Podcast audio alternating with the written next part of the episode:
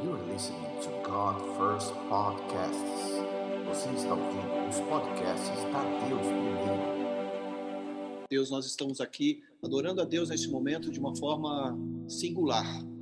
É claro, a igreja nunca viveu isso, é um momento sem precedentes, mas eu estava ali enquanto vocês estavam adorando, Gabriel, Ju, é, nos conduzindo à adoração, né? Porque todos nós estávamos adorando. Deus me trouxe aquela palavra de João 10, 10, que diz que o ladrão vem somente para roubar, matar e destruir, mas eu vim para que tenham vida e vida em abundância. E eu estava lembrando da igreja primitiva. Até os anos 300 AD, mais ou menos, a igreja primitiva se reunia como nós estamos reunindo aqui, dentro das suas casas, dentro das suas casas, em lugares remotos, e daí houve uma reconstrução, eu não sei se foi uma desconstrução, eu diria uma desconstrução, porque as igrejas, a partir daquele momento, tiveram então, é, tomar o lugar dos grandes templos, os templos do, de outros ídolos, e daí as igrejas começaram a ter nomes, inclusive, né? E essa é uma tradição que aconteceu a partir dos anos 300. E Agora nós vivemos a desconstrução novamente daquilo que havia já sido uma reconstrução ou desconstrução, eu não sei como a gente vai brincar com essa palavra aqui, mas eu entendo que Deus tem o seu dedinho nisso.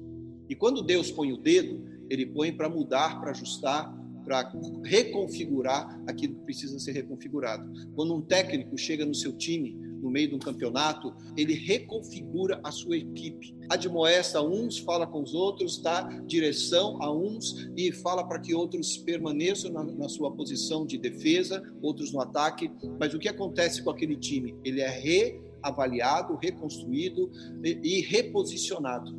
E eu entendo que é isso que Deus está fazendo com a nossa igreja. Não com Deus primeiro. Deus está fazendo com a igreja ao redor da terra, com a igreja global, nós não somos um clube. Você não está afiliado a um clube que quando você não vai, você deixa de ser parte. Quando você não viaja, parece que não faz diferença, porque você é, você paga ali uma mensalidade, está tudo bem. A igreja do Senhor é diferente. A igreja do Senhor é um lugar onde o corpo se reúne. E hoje aí na sua casa você se reúne com os seus irmãos, com a sua família, mas não esqueça que nós somos um corpo. Nós somos um corpo em Cristo Jesus. A igreja na face da terra é um corpo. E esse corpo está vivo, esse corpo está alegre, esse corpo está rejubilante, esse corpo está ativo. Foi muito bom domingo, a Ju falou: nós não vamos ser políticos dentro da igreja, mas nós, como corpo, nós entraremos e colocaremos o nosso dedo, a nossa influência, a nossa palavra e os nossos princípios em cada parte, em cada monte dessa terra seja na escola, seja no governo, seja dentro das casas, das famílias, seja na área do entretenimento, seja na área da economia da terra. Nós precisamos de pessoas como você, que busca, que se levanta num domingo para adorar a Deus como família, como irmãos que estão juntos. Porque o diabo veio para roubar, matar e destruir. E Deus veio para colocar em você vida e vida em abundância. E é essa a mensagem que nós temos para a igreja. Eu sei que os tempos estão sendo difíceis, mas aquilo que é de Deus, dê para Deus. Entregue para o Senhor. Não separe para você porque você está com medo. Existem pessoas que hoje estão crendo mais nisso aqui, mais no álcool gel do que no óleo da unção. Creia na unção de Deus, na unção do Espírito Santo que está em você. É diferente de você colocar algo do externo para você. O álcool é para se cuidar do externo, né? O óleo da unção, a unção de Deus que está sobre a sua vida, chamada Espírito Santo, ela te protege de dentro para fora. É do teu interior que fluirão rios de água viva. E essas palavras, elas precisam ser consolidadas todos os dias na sua vida. Como igreja, a gente ora assim. E um mês antes toda essa confusão que aconteceu na humanidade, um mês antes, a Ju chegou e falou assim: por que, que nós não começamos a fazer novamente, ou, ou de uma vez por todas, a ceia em nossa casa? E nós anunciamos na igreja, a igreja começou a fazer, e hoje isso é uma prática que nós estamos vendo nas casas dos filhos de Deus ao redor da terra. Eles não estão indo na sua igreja, corpo físico, mas estão comemorando o corpo de Cristo, a memória que nós precisamos fazer de. Profundo. Não né? pode ser pro forma. A gente, a gente tem que fazer isso como regra, sim, mas não como religiosidade. Não vai ser pro forma, ah, pega um pão aí, pega um vinho ali. Não, nós vamos nos lembrar, nós vamos parar, nós vamos nos conscientizar de quem é Deus para nós, do sacrifício que Jesus Cristo fez por nós e daquilo que nós podemos entregar para Ele. O que nós já entregamos, o que nós estamos entregando agora e o que sempre entregaremos ao Senhor enquanto vivermos nessa terra. Quero orar nesse momento para você que é fiel, para você que tem tido compromisso diante de Deus de forma certa, de forma clara, de forma transparente, e nós não vamos dizer o que você tem que fazer, nós só vamos ensinar sempre o que você deve fazer. Pai, no nome de Jesus, nós te agradecemos pelas vidas, pelos teus filhos, por cada casa que agora aqui está representada como corpo de Cristo pelas famílias que estão reunidas, pelos filhos que estão juntos em suas casas, pela, pela casa, Senhor Deus, que está te adorando, muitas vezes é, chorando e clamando, Pai, por, por essa transformação que nós cremos que haverá dentro de nós e também da casa do Senhor e também nas cidades onde nós colocamos os nossos pés. Eu peço que a tua bênção, a tua multiplicação, a graça do Senhor continue operando e os seus filhos, Pai, sejam abençoados e prósperos no nome de Jesus. Amém e amém. Amém. Bom, quero agradecer, né, o pessoal que está aí com a gente. Hoje a gente está, aos poucos, acho que se acostumando, né, a toda essa gestão aqui tecnológica. A gente vai trazer então agora uma palavra para nossa reflexão, para nossa consideração. E hoje, é, claro, em alta alta voz, peço para que o Espírito Santo fale através da minha vida. Eu estava orando para Deus, né? Como é que sempre trazer a palavra para a igreja é um ato de colaboração com o ministério, né? A gente a gente quer poder ajudar todo mundo a crescer nessa caminhada. E eu estava pedindo para Deus uma palavra e Ele me deu uma palavra, que foi esperança. E eu comecei a refletir, comecei a refletir muito sobre o que a gente tem conversado ao longo da semana, essa última semana, a gente tem se reunido, né, como igreja toda manhã, é, e para ter um tempo de devocional, um tempo de, de reflexão. E eu fui é, trabalhando esse conceito da esperança, e aí o tema que ficou, essa palavra que eu vou dar, é esperança na morte. Olha só que, que tema paradoxal, né? E eu vou começar trazendo uma, uma passagem de Lamentações. Lamentações foi escrito por Jeremias, né?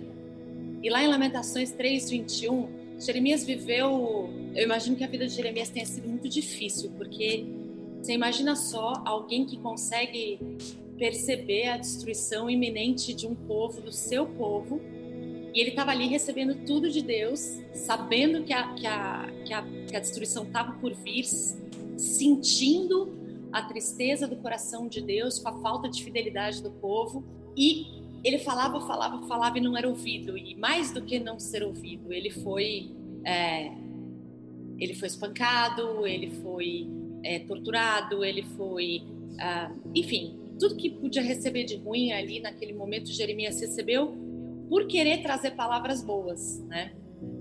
Então ele traz ali uma uma passagem, Lamentações 3:21, que ele fala: "Quero trazer à memória o que pode me dar esperança."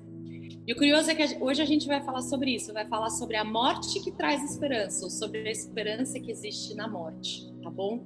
E aí que a gente possa se lembrar sempre dessa morte para ter essa esperança que Jeremias Jeremias trouxe. Se a gente continuar pensando um pouco em Jeremias e em nós como cristãos, que estamos diretamente ligados à videira, né? Jesus fala que a gente tem que estar, ele é a videira, nós somos os ramos, então nós temos que estar ligados a ele. Se nós estamos ligados a Ele, nós estamos recebendo diretamente da seiva dele. E quantas vezes talvez a gente receba coisas assim como Jeremias e que a gente vai falar e que a gente vai estar ficando angustiado por ver o que está vindo pela frente ou por ver o cenário e talvez não seja entendido. Então, hoje a ideia é vamos aprender sobre essa morte que traz esperança para que a gente possa lembrar dela, para que a gente possa trazer a memória. Começar também falando um pouquinho sobre o que, que é essa morte. Apocalipse, ali em Apocalipse 20, 14 e 15, a gente aprende que existem dois tipos de morte, né? Que existe uma morte que é essa, aqui do nosso Cronos, então esse tempo que a gente vê, esse tempo que a gente compartilha, chega uma hora que a gente morre, né? Infelizmente hoje a gente está vendo isso acontecer mais do que a gente gostaria, talvez em alguns casos, mas é, existe então primeiro essa morte, essa morte física, mas existe uma segunda morte que Apocalipse nos ensina, que é a morte espiritual, que é a morte que nos divide entre uma vida eterna com Deus ou uma vida eterna longe de Deus. Então, isso é muito importante a gente entender. Existem duas mortes: uma morte física e uma morte espiritual. E enquanto a gente está aqui nessa parte física, que é a tal da que a gente está vivendo esse Cronos, nós temos a opção de escolher uma morte. Que morte será que é essa? Então vamos lá. A Bíblia ensina para a gente que tem a morte física e que tem a morte espiritual. E aí, enquanto a gente está aqui na Terra, a gente pode escolher um outro tipo de morte. Então, assim, eu vou trazer alguns exemplos que mostram um pouco dessa morte que eu estou falando. Vamos começar falando um pouco de Abraão. A gente vai falar um pouco de Abraão, vai falar um pouco do Egito. Eu vou, lógico, resumir tudo isso, né? Mas a gente vai falar de Abraão, do povo saindo do Egito, de Ruth, de Maria e de, acima de tudo, Jesus.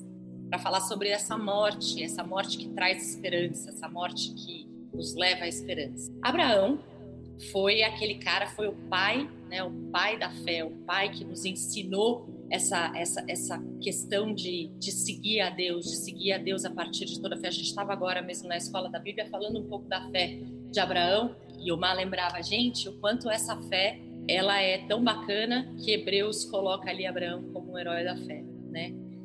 E Abraão, porque creu, teve o filho da promessa, que foi Isaac. E porque ele creu também, em algum momento, Deus falou para ele: Me entrega o seu filho. Me entrega o seu filho. E Abraão, extremamente entristecido, estou super resumindo a história, extremamente entristecido, e claro, eu, eu, só, eu só, posso imaginar a angústia de Abraão nesse momento, que não era um, um filho qualquer, era o filho que ele esperou a vida inteira dele, o filho que ele sonhou, o filho que foi o filho da promessa. Então, tinha muita carga emocional em cima desse filho. E aí Deus pede para ele entregar o filho. E é muito curioso porque quando quando Abraão chega para levar é, Isaac, ele fala assim, quando ele chega para levar para o monte para fazer o sacrifício que Deus pediu, ele fala: Nós vamos subir, vamos adorar e vamos voltar. E nesse momento o que Abraão está fazendo é um ato de morte. Nesse momento, Abraão está dizendo não para aquilo que ele quer, não para aquilo que ele deseja, não para aquilo que ele acredita, mas porque ele confia num Deus que pode, sabe muito mais que ele. Então ele decide, naquele momento, morrer. E foi porque ele decidiu morrer que o filho dele foi poupado, que o filho dele pôde viver. E que todas as promessas que Deus tinha sobre Abraão e sobre a sua descendência puderam ser mantidos. Olha só, se Abraão não tivesse morrido para si mesmo naquele momento, Isaac teria sido sacrificado. E aí tem uma frase que uma vez o Dom Lynch, que é o nosso apóstolo, falou, que ele, ele fez uma pregação que ele falava assim: se você, aquilo que você segura, que você mantém, você mata. Olha que coisa paradoxal. Nesse caso, ele falava em inglês, né? Você que agora ama mais que nunca inglês, negar. Né, if if you keep it, you kill it. Se você mantiver, se você segurar, você vai matar. Então, olha que louco. Nessa passagem de Abraão, que é um dos primeiros exemplos na Bíblia que a gente tem, porque Abraão morreu para si mesmo, houve vida.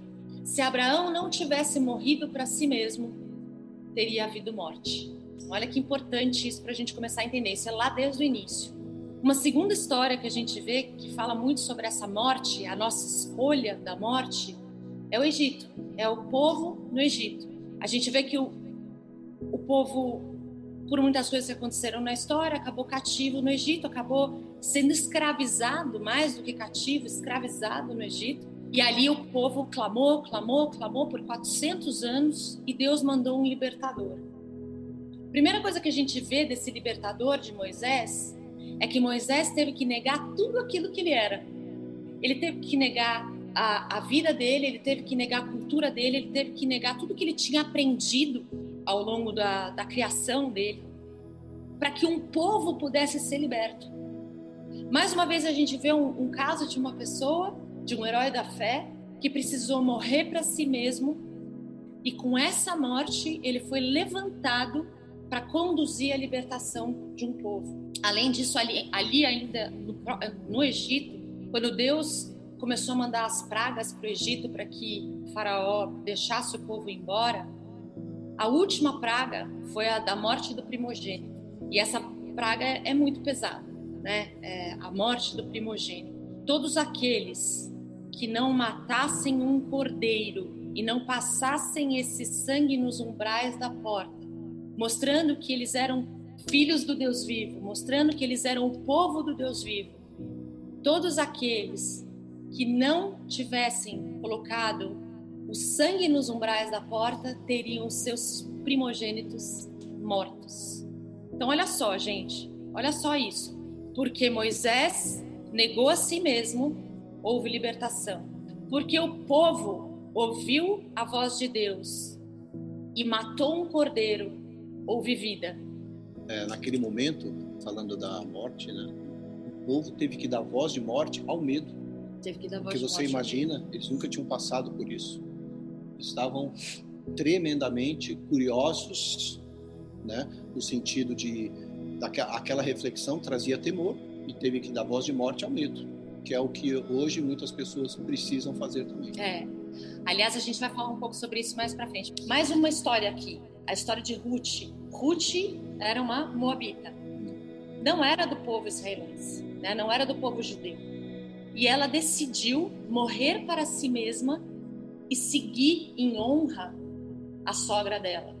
Então, a sogra dela perdeu o marido, perdeu os dois filhos, ficaram as duas noras e ela falou: Olha, a sogra né, de, de Ruth falou para as duas noras: fiquem aqui, vão para suas famílias, vão para os seus pais, eu não tenho mais nada para dar para vocês. Mas Ruth morreu para si mesma e Ruth resolveu segui-la, resolveu seguir a sua sogra. E o que, que aconteceu com isso? A partir dessa negação de si mesma, a partir da morte para si mesma, Deus pôde agir na vida dela, ela foi resgatada por uma pessoa que seria o bisavô de Davi. Então Ruth resolveu morrer para si mesma, morrer para suas próprias vontades, e porque ela foi capaz de morrer para si mesma, Deus pôde gerar um nível de honra na história dela, pôde gerar um nível de propósito na vida dela que ela jamais imaginaria. Imagina só Ruth ali nos campos de milho, colhendo os restos que Boaz deixou que ela colhesse. Imagina só se essa mulher saberia que ela ia permitir a linhagem de Davi, que também é um dos maiores exemplos que a gente tem, que é o homem segundo o coração de Deus. E mais do que isso, Davi, Jesus é da linhagem de Davi. Então olha só, se Ruth não tivesse morrido para si mesma, Deus ia, Deus ia usar outra mulher. Deus ia usar outra mulher virtuosa, como fala lá em Provérbios. Mas porque Ruth morreu para si mesma, Deus pôde usar a vida dela para uma genealogia que tinha a ver com a salvação da humanidade. Olha só como a morte para si mesma é maravilhosa. E Maria, então? Maria nem se fala. Imagina só, Maria, uma menina, uma menina, num, num, vilarejo pequeno em que todo mundo sabia o que acontecia o tempo inteiro. Um contexto social altamente que ela vivia inclusive numa, numa cultura que era machista, né? Podemos dizer assim. A mulher de repente ouve do anjo e recebeu uma ordem e ela teve que assumir e a partir dali seguir diante daquilo que o anjo falou para ela. Ela não simplesmente ouviu, ela escutou, ela aceitou o eis-me aqui dela, né? Ela aceitou e é. Pensa, pensa só o que Maria ouviu. Então, Maria, uma menina, uma jovem, no meio de um, de um vilarejo lá extremamente machista, qualquer coisa poderia fazer com que ela fosse expulsa, apedrejada, qualquer coisa do gênero. Olha como ela ouve a, a mensagem, né? Então Gabriel chega para ela e fala: "Você é muito muito favorecida e você vai ser a mãe do Messias". Veja bem. Maria olhando para o anjo falando: "OK. Eu não sou casada. OK, vou ficar grávida. OK. Se eu não tiver, se eu realmente não acreditar que esse é o Messias, eu vou morrer. Vou morrer fisicamente". Então, imagina só que Maria ali na hora que ela recebeu o anjo, tudo que veio junto com essa mensagem não era só um Maria, você foi escolhida, você é uma mulher maravilhosa, você vai ser mãe de Jesus. Não, o contexto de vida dela, o contexto real dela era isso que o Marcos estava falando, era um contexto extremamente difícil. Ela dizer sim para aquele momento, para aquela, aquela convocação de Deus, era assumir um risco gigantesco, gigantesco. E ela resolveu morrer para si mesma. De novo, se Maria não tivesse dito sim, outra pessoa teria dito. E Deus teria escolhido outra pessoa, porque os planos de Deus não iam ser frustrados. Mas Maria, Maria teve a honra de ser a mulher, a mulher que foi usada, que disse não para si mesma e disse sim para o propósito de Deus, que morreu para si mesma para gerar a vida daquele que é o nosso Salvador, que é o nosso Senhor. Então, olha só quantas mortes, né? Eu perguntei, falei, que tipo de morte será que a gente está falando? A gente está falando de uma morte que é a morte para mim mesmo. É a morte para mim mesmo, é a morte para o meu querer, é a morte para aquilo que faz sentido para mim, para eu descobrir e viver a vontade de Deus para minha vida. Até porque, como Deus não cria pessoas sem propósito, me entregar para a morte significa me entregar também para um propósito que é muito maior do que eu mesmo. Acima de tudo, o nosso maior exemplo é Jesus. É, Jesus não, não tem o que a gente falar. Né? Ele veio para o mundo morto para si mesmo. Ele viveu como homem morto para o homem que ele foi.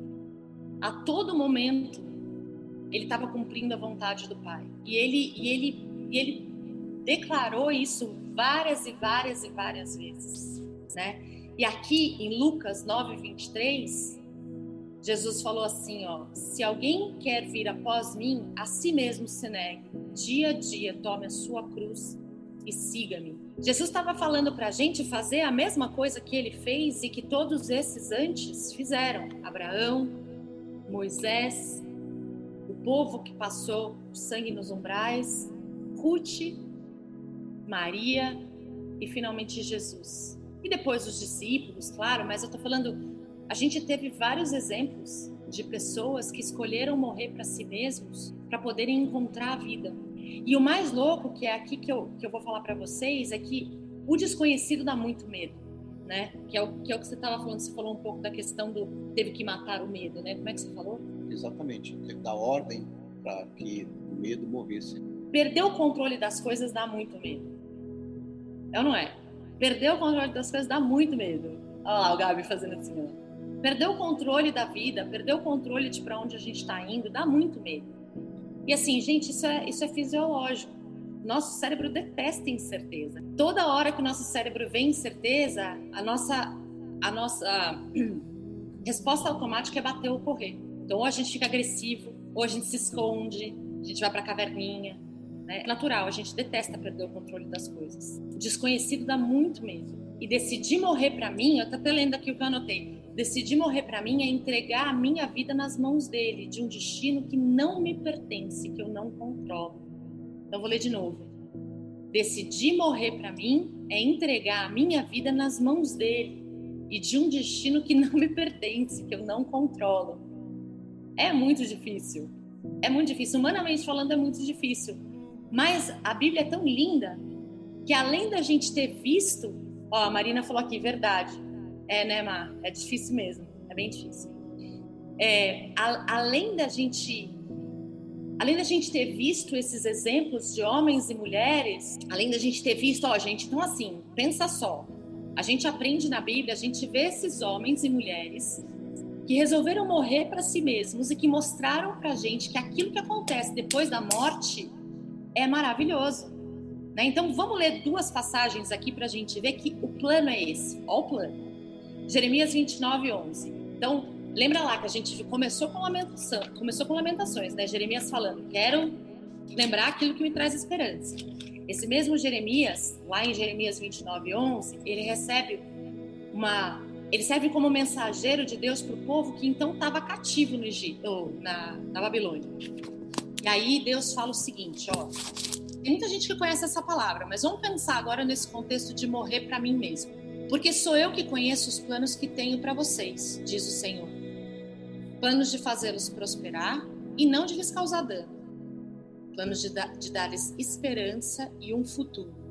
Eu, eu fui atrás dessa versão, que é da NVI, porque para mim, pelo menos, pega muito isso, né? Então vamos ler de novo. Nunca é demais ler a palavra. Vamos lá porque sou eu que conheço os planos que tenho para vocês. Então vamos parar aqui. Se eu vou morrer para mim mesmo, Isso significa que os meus planos já não funcionam mais. Mas ele tem planos para mim, tá? E os planos que ele tem para mim são planos de me fazer prosperar e não de me causar dano. E o mais bonito, de me dar esperança e um futuro. Não é só a esperança, mas é a esperança e um futuro. Então, assim, além disso, em João 12, de 24 a 26, o que, que, que Jesus nos fala? Esse também é uma passagem que a gente conhece bastante, mas digo-lhes verdadeiramente que se o grão de trigo não cair na terra e não morrer, continuará ele só. Mas se morrer, dará muito fruto. Aquele que ama a sua vida, a perderá. Ao passo que aquele que odeia a sua vida nesse mundo, a conservará para a vida eterna. Gente, então vamos, vamos, vamos ver. Quem morre para si mesmo e vive para Deus e se abre para os planos dele, os planos dele são de esperança e de um futuro. E Jesus nos ensina que o grão, Jesus faz muita analogia, né, o tempo inteiro. Então ele, a gente começou hoje falando, ele é a videira e nós somos os ramos. E ele fala, para que qualquer planta exista, para que qualquer fruto exista, uma semente tem que morrer antes. Então é assim, se a gente não morrer para a gente mesmo, se a gente não morrer para as nossas próprias vontades, a seiva que existe em Cristo não vai poder correr através de nós. E os planos que ele tem para nós de esperança e um futuro podem ser frustrados. Atrás da morte existe vida, existe propósito, existe um relacionamento de amor e uma eternidade de paz. Então, gente, a gente pensa que a morte pode ser algo ruim, mas a morte para si mesmo é maravilhosa. A morte para si mesmo é entregar nas mãos do Pai. E, e sabe o que, é mais louco? É porque assim, eu não acredito muito é, em a gente não assumir, e eu falo muito isso, né? Eu não acredito em a gente não assumir aquilo que Deus já nos deu. Se Deus já te deu capacidade, se Deus já te deu coisas, se Deus já te deu, você vai usar aquilo.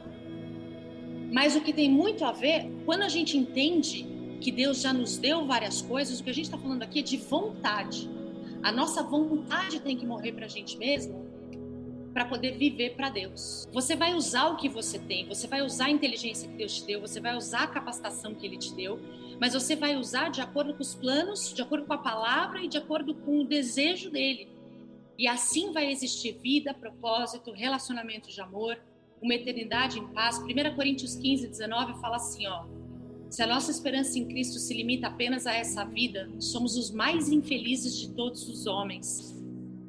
Então, assim, a nossa esperança não pode estar só nessa vida e só naquilo que o nosso campo de visão, o nosso campo de entendimento consegue acessar.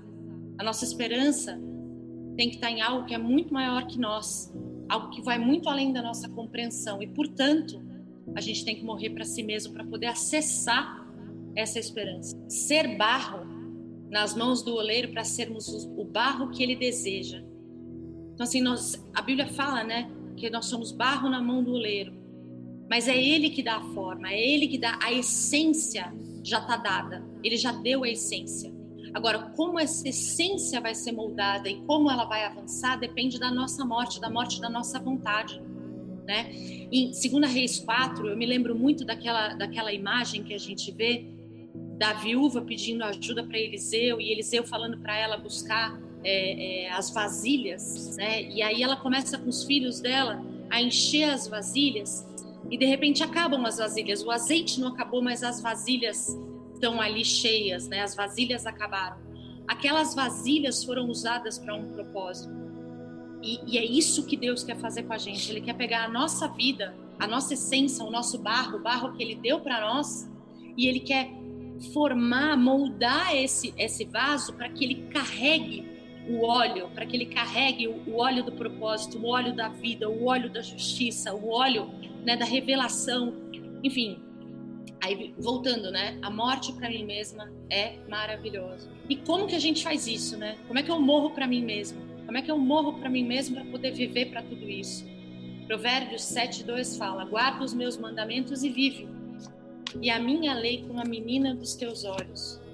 Provérbios 19, 16 fala: Quem obedece aos mandamentos preserva a sua vida, mas quem despreza os seus caminhos morrerá. Então, a resposta para nossa morte em Cristo está na palavra. A resposta para nossa morte em Cristo está conhecer e viver a palavra de Deus, para que os propósitos e a vida dele possam fluir em nós e através de nós. E o mais bonito para a gente começar a arrumar para um final aqui essa semana também a gente estava refletindo um pouco sobre como Jesus mostra em Apocalipse, ali nas igrejas, nas sete igrejas, como ele mostra que ele não desiste da igreja dele, né? Mesmo as igrejas ali que ele estava dando bronca pra caramba, que ele estava puxando a orelha, estava dando sentenças, na verdade, para todas essas igrejas. Ele falou assim: ao que vencer, então ele estava buscando os remanescentes dentro de cada igreja e ele falou: ao que vencer. E aí olha só que bonito. Ele falou: ó, então o Senhor não desiste da sua igreja. Se você vencer, olha só, remanescente, se você conseguir viver os mandamentos a ponto de morrer para si mesmo, se eu conseguir viver os mandamentos a ponto de morrer para mim mesma, para poder viver para Cristo, para poder ter a vida em Cristo, olha só, se você vencer, Éfeso, dar-lhe-ei que se alimente da árvore da vida que se encontra no paraíso de Deus. Esmirna, de modo nenhum sofrerá dano na segunda morte. Pérgamo, dar-lhe-ei o maná escondido, bem como lhe darei uma pedrinha branca, e sobre essa pedrinha é escrito um nome novo, o qual ninguém conhece, exceto aquele que o recebe. Te atira, lhe darei autoridade sobre as nações e com cetro de ferro as regerá e as reduzirá a pedaços como se fossem objetos de barro. Assim como também eu recebi de meu Pai, dar-lhe-ei ainda a estrela da manhã. Sardes será vestido de isso, será vestido de vestiduras brancas e de modo nenhum apagarei o seu nome do livro da vida. Pelo contrário, confessarei o seu nome diante do meu Pai e diante dos seus anjos. Filadélfia, Faloei coluna no santuário do meu Deus, e daí jamais sairá. Gravarei também sobre ele o nome do meu Deus, o nome da cidade do meu Deus, a nova Jerusalém que desceu do céu, vinda da parte do meu Deus e o novo nome, e o meu novo nome. E Laodiceia, dar-lhe-ei sentar-se comigo no meu trono, assim como também eu venci e me sentei com meu Pai no seu trono. Então, gente, é, olha só o que, que vai acontecer se a gente conseguir escolher morrer para a gente mesmo, para viver para Cristo. Como diz em Tito 2, 13 e 14. Aguardemos a bendita esperança e a manifestação da glória do nosso grande Deus e Salvador Cristo Jesus, o qual a si mesmo se deu por nós, a fim de remir-nos de toda a iniquidade e purificar para si mesmo um povo exclusivamente seu, zeloso de boas obras. Então, aguardemos a bendita esperança. Gente, é isso. Atrás da morte existe esperança. Atrás da morte, para nós mesmos, existe uma esperança que é muito maior do que a gente sequer pode conceber. E essa morte para nós mesmos, ela pode vir a partir do conhecimento e do viver da palavra de Deus. Quando você vê, leu lá em Jeremias é, 29, 11, eu me lembrei que dois versículos depois diz assim: Buscar-me-eis e achareis, e me achareis quando buscardes de todo o coração. Então, a esperança que você falou muito hoje tem a ver com persistência, tem a ver com não desistir, tem a ver com não parar no meio do caminho e achar que você ficou sozinho. Tem a ver com perceber que o Espírito Santo, que Deus, que as circunstâncias que acontecem ao seu redor não fazem, não devem fazer a diferença para você continuar olhando para o alto que é Cristo. Mil cairão ao meu lado, dez mil à minha direita, mas eu não serei atingido. Aliás, isso que você está falando é, é, comprovado em Romanos 5, né? É. Romanos 5, 3, acho que 3 e 4 fala não só isso, mas também nos gloriamos nas tribulações, porque sabemos que a tribulação produz perseverança, e a perseverança um caráter aprovado. aprovado e o caráter aprovado esperança. Isso. E no versículo 5 fala: e a, e a esperança não nos decepciona, porque Deus derramou seu amor em nossos corações por meio do Espírito Santo que ele nos concedeu. Você imagina se Jesus fosse parar no meio do caminho, porque ninguém poucos, podemos dizer, aceitaram a mensagem que ele veio trazer. Jesus, na época, foi um dos mais revolucionários. Ele foi o cara que estava uh, apresentando uma cultura diferente da cultura existente, né? E esse é o papel que a gente vai ter que fazer sempre. Entendeu? Qual é a cultura que nós iremos apresentar? A cultura do Senhor, a cultura de Deus, a cultura do reino nessa terra. Então, se precisamos morrer um pouquinho ou tudo plenamente para as coisas do mundo, nós vamos ter a graça de podermos reviver em Cristo porque a vida nos é prometida. Então, eu é. quero agradecer a Deus por isso. É. Assim, o que é legal é a gente pensar, porque quando a gente fala em morte, morte é uma coisa que a própria palavra já traz uma, uma tensão, né? Cara, olha quanta coisa linda que a gente viu hoje a respeito da Bíblia, o quanto a Bíblia mostra de vida por trás dessa morte para mim mesmo. Né? O quanto a Bíblia mostra de propósito, de vida, de, de alegria, de, de, de cumprir. Ah, é tão maravilhoso. Se você para para pensar assim, cara, tipo, eu quero morrer, sabe? É, é, é, bem aquela coisa, a gente, a gente tende a evitar a morte, mas aqui eu mais a quero, né? Paulo fala isso, né? Viver é, Viver Cristo, é Cristo, morrer é lucro. Obrigada. Filipenses 3.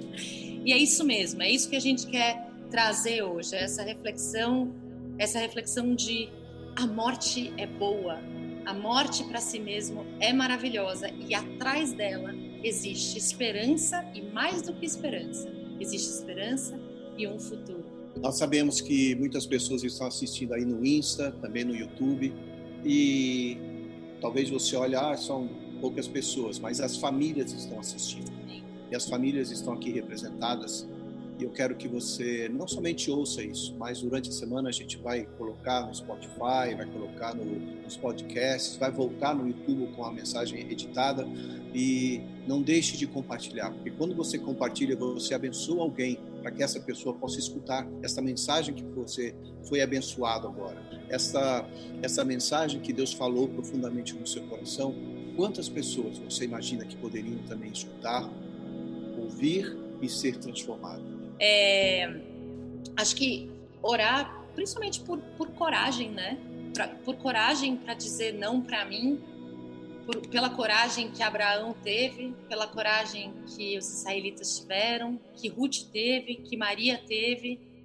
É a coragem mesmo de encarar o desconhecido, encarar a incerteza, porque a gente crê no Deus que a gente serve. Vamos declarar isso para a nossa vida, né? A vida de Cristo morte para o mundo, você se colocando aos pés do Senhor e decretando aquilo que, aquilo que precisa ser decretado, a morte na sua vida. Né? Pai, no nome de Jesus, nós te agradecemos por esse momento, por esses minutos que nós paramos para ouvir a tua voz, para escutar a respeito do teu nome.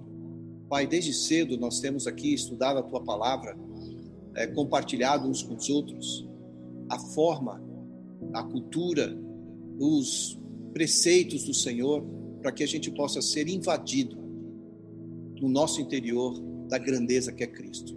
Nós queremos abençoar cada pessoa que assistiu hoje, cada pessoa que escutou a tua palavra, a voz do Espírito Santo dentro de suas vidas. Nós decretamos que a bênção do Senhor, a graça do Senhor, o amor de Deus, a graça de Jesus Cristo e a unção do Espírito Santo permaneça todos os dias da nossa vida, Pai. Que essa semana seja uma semana de grandes transformações. Amém. Que nós possamos, do deitar ao acordar, do acordar ao nosso deitar, refletirmos naquilo que o Senhor é e significa para cada um de nós. Nós abençoamos aqui as famílias, nós declaramos cura aos seus corpos, Pai. Aqueles que receberam essa infecção de vírus, nós declaramos vida. Amém. Nós declaramos vida e declaramos morte às infecções. Aquilo que vem para causar morte, o Senhor transforma em vida. Nós declaramos isso sobre você, sobre sua casa, sobre a sua vida, seus negócios, relacionamentos e tudo aquilo que Deus pode é, ter lugar para operar no nome de Jesus. Amém? Amém. Amém. Deus abençoe você. Como igreja, nós nos reuni reunimos de segunda a sexta todos os dias no nosso café da manhã, a partir das oito, nós estamos lendo Provérbios. Quem quiser ler, a igreja é bem-vinda. Você tem aí também, depois a gente vai colocar no YouTube, no Insta novamente, para que você possa compartilhar. Amém? Tá bom, beijo, Deus fiquem abençoe. com Deus. Boa semana. Nós vamos parar aqui essas transmissões.